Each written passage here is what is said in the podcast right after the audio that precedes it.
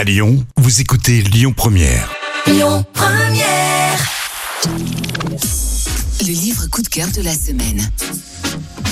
Nous recevons aujourd'hui dans notre studio l'autrice emblématique du roman féminin, avec déjà 25 livres publiés qui vont de la littérature fantastique à la comédie, en passant par le roman contemporain. Notre invitée a déjà ému, fait rire ou fasciné près d'un demi-million de lecteurs. Elle est également suivie par une importante communauté sur les réseaux sociaux et sans nul doute, ses followers sont déjà informés de la sortie de sa nouvelle comédie publiée aux éditions Charleston dans la lignée de son best-seller Fais-moi taire si tu peux. Voici et viva la vida.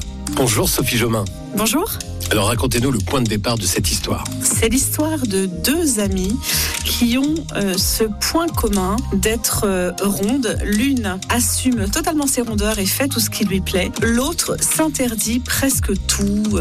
Et Fran, celle qui est si bien dans sa peau, va la mettre au défi de la suivre dans un road trip où elle va lui faire faire tout ce qu'elle lui interdit. Sophie, l'histoire est un road trip qui nous fait suivre les héroïnes du Mont-Saint-Michel à la Côte d'Opale jusqu'à la Belgique. Quelle est la raison du choix de ce parcours Je vis dans les Hauts-de-France hein, depuis euh, 2012. C'est un, un coin qui est absolument incroyable et euh, je le trouvais tout à fait propice à une aventure entre copines. Un coup il fait froid, un coup il fait chaud. Voilà, moi c'est un endroit qui me fait rêver. J'avais vraiment envie que les lecteurs euh, m'accompagnent. Faisons un petit focus sur les personnages de ce nouveau roman. Comment les avez-vous incarnés? Alors j'avoue que je n'ai pas été très très originale. Marnie, c'est moi, euh, mes petites névroses euh, par rapport au corps. Et puis euh, Fran, eh bien c'est une, de mes amies qui elle euh, s'assume tellement bien et je nous ai incarnés dans les personnages de, de Fran et Marnie, ce qui fait que fatalement ça nous ressemble beaucoup. Enfin, un mot sur le concept de reconquête de soi, d'acceptation du corps qui est un sujet fort du livre.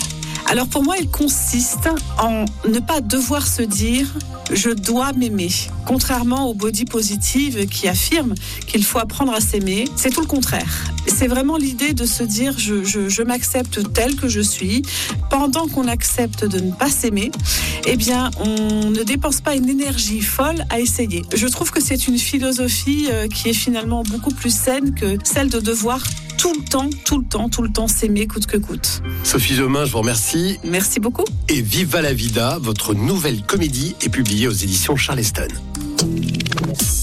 C'était le livre coup de cœur de la semaine.